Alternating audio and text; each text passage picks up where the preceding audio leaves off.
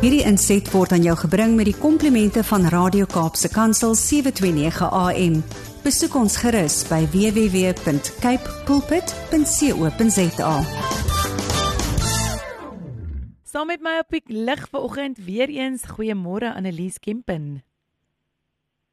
Môre Andri aan jou en al die luisteraars waar hulle ook al saam met ons luister volgens. Ja, ek hoop dit gaan goed daar by jou in die verre noorde, Gauteng. Het julle nog somer? Ons het ver oggend 'n Kaapse dag, dis bewolk, dis koel en ek sit met 'n ligte truitjie. Jy sal glimlag daaroor.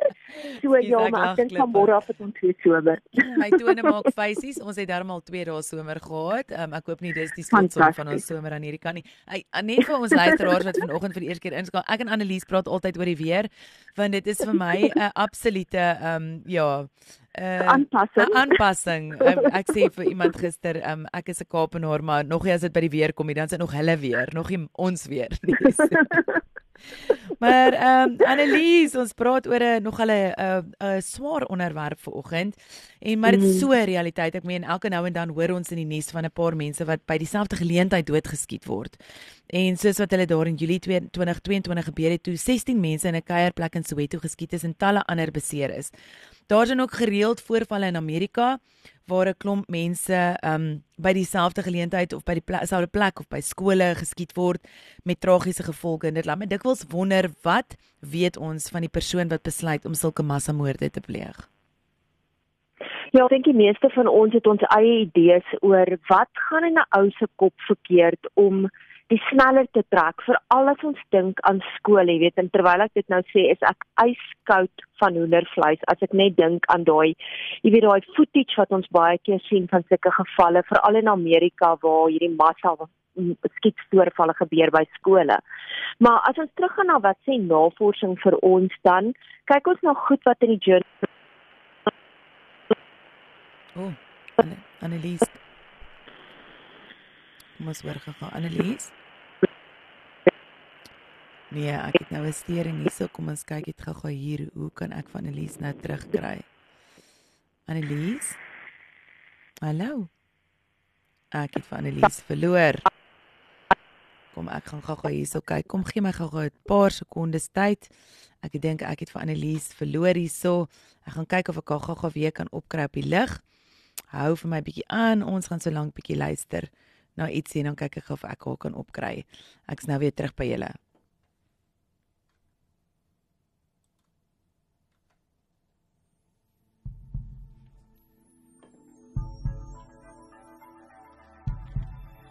Hou vas drome van hoop sal jou op pas altyd gedink jy sal naby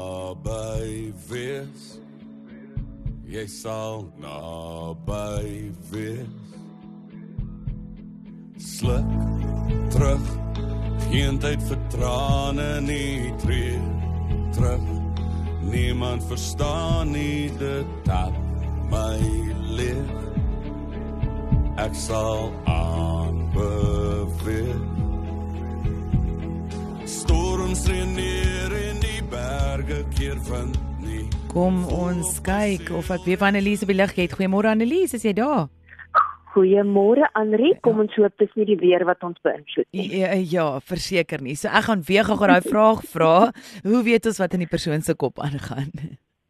Ja, ongelukkig as ons dit geweet het dan sou ons soveel meer goeders kon voorkom het, maar kom ons gaan kyk wat sê die navorsing vir ons en onder andere na navorsing wat in die Journal of Forensic Sciences gepubliseer is nadat hulle meer as 80 massamoord insidente wat spesifiek by akademiese instellings reg oor die wêreld plaasgevind het, bestudeer het en in spesifiek daai gevalle het hulle gesien dat die meerderheid van daai insidente deur mans gepleeg het en wat ook ooreenstem met ander navorsing om te wys dat mans ongelukkig in die meeste van die gevalle vir massamoordgevalle die oortreder is. Nou is die volgende vraag seker nou, jy weet hoekom mans? Is daar iets wat jy weet wat hulle spesifiek dryf daartoe, is dit omdat hulle meer toegang het tot vuurwapens?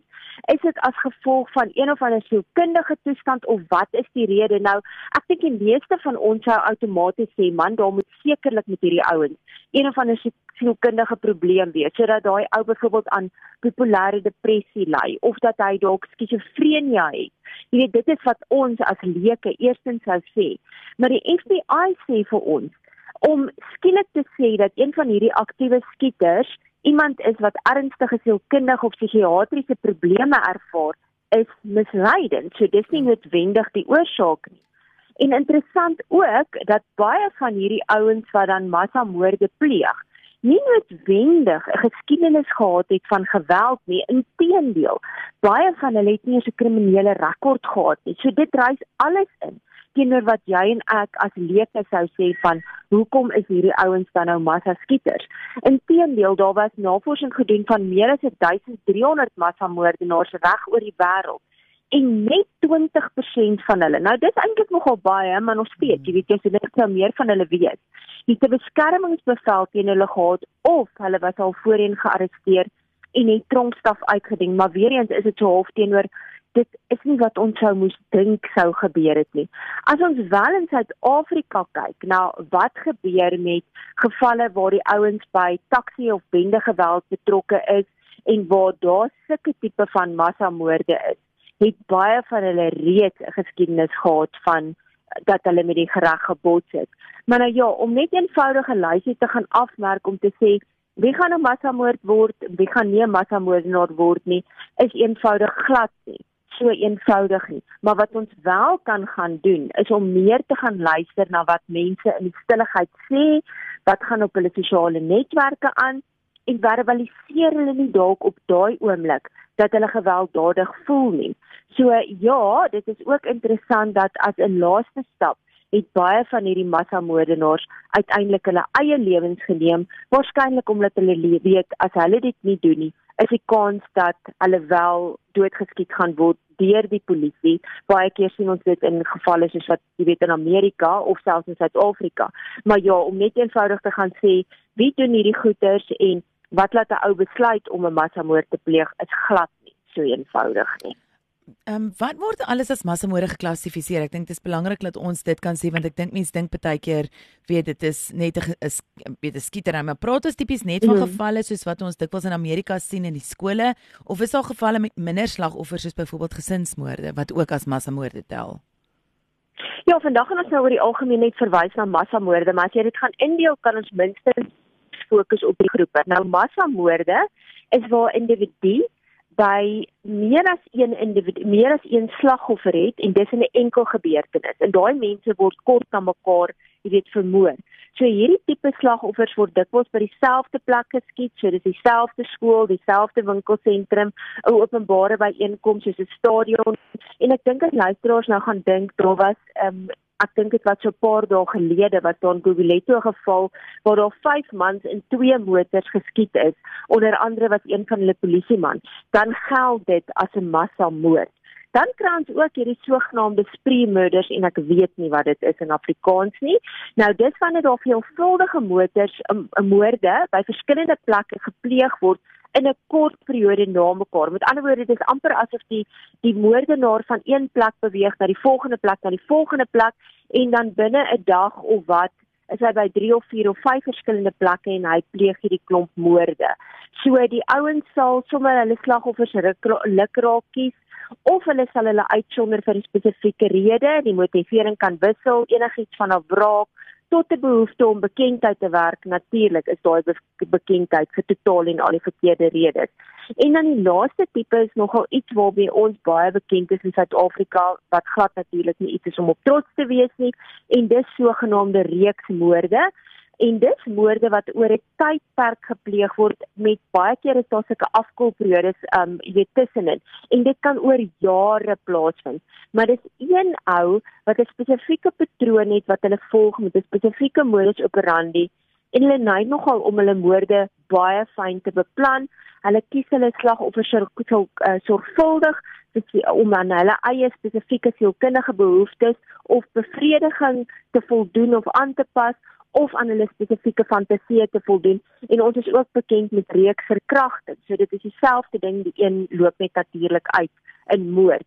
Um jy weet en baie keer is dit byvoorbeeld 'n vrou wat wat vir werksoekdoeleindes geteken word en dan word sy uiteindelik verkragt en dit word ook dan vermoor. So ja, ons kan vandag verwys na massamoorde, moorde, ons kan verwys na spreemoorde of ons kan dan verwys na reeksmoorde wat alles verskillende forme van massamoorde is. Ek wil juist vra oor die motiewe van hierdie tipe moordenaars en hoe dit dalk kan verskil tussen 'n massamoordenaar en 'n reeksmoordenaar. Ja, ek dink die eerste ding wat ons moet doen is ons moet nie die fout maak om die motiewe te veralgemeen nie, omdat hierdie ouens spesifiek deur persoonlike, sosiale of sielkundige faktore faktore gemotiveer kan word. Party ouens word gedryf deur haat, party ouens deur wraak, party deur ideologiese of selfs deur politieke motiverings. Maar baie keer is hierdie nie sommer net spontane aksies nie. Dit gaan, jy weet, met fyn beplanning gepaard, jy weet, partykeer vir weke, vir dae, partykeer selfs vir maande vooruit. Maar dit is absoluut skrikwekkend dat een ou in baie keer 'n kort tydperk soveel lewens kan neem en dan verwoes. Maar as ons bietjie gaan kyk na van die die die motiverings wat hierdie ouens het wat jy nou spesifiek oor gevra het. Kom ons kyk na vyf spesifieke goed. Die eerste een is daai tipe van mag, jy weet, in baie gevalle sal hierdie individu massamoord pleeg of 'n vorm van mag of beheer oor ander ouens uit te voel voer omdat hulle voel dat hulle dominansie of 'n meerderwaardigheid wil bewys of dat hulle 'n vorm van aandag of erkenning wil kry. Al is dit dan nou weer eens op hierdie verskriklike vers verkeerde manier deur soveel mense in die proses af te maai. En ek dink as ons luisteraars terug gaan dink aan iets wat nogal die wêreld geruk het want dit is nie iets wat 'n ou met die skandinawiese lande assosieer nie is dit iets wat in 20 uh, Julie in 2011 plaasgevind het deur daai Anders Breivik in Noorwe? 77 mense op 'n eiland doodgeskiet het. Hy het dit nogal baie fyn beplan, jy weet hy van die ouens gesê hy's by sekuriteit betrokke en seker tipe van goeders en hy het net eenvoudig gesê man, ek het ek wil my mag en my nederwaardigheid bewys en dit het 77 lewens op daai eiland geneem. Dit was nogal almal jong mense gewees. Dan is daar nog ook hierdie hierdie wraak ding waar hierdie ouens hierdie behoefte het om die veronderstelde verkeerde dade van ou en ander ouens te wreek en hierdie motivering is dikwels as gevolg van 'n diep geworde kwade gevoelens en 'n behoefte aan vergelding. So wat ons hier tipies sien as 'n voorbeeld is waar 'n man sy vrou verdink van 'n buiteegtelike verhouding.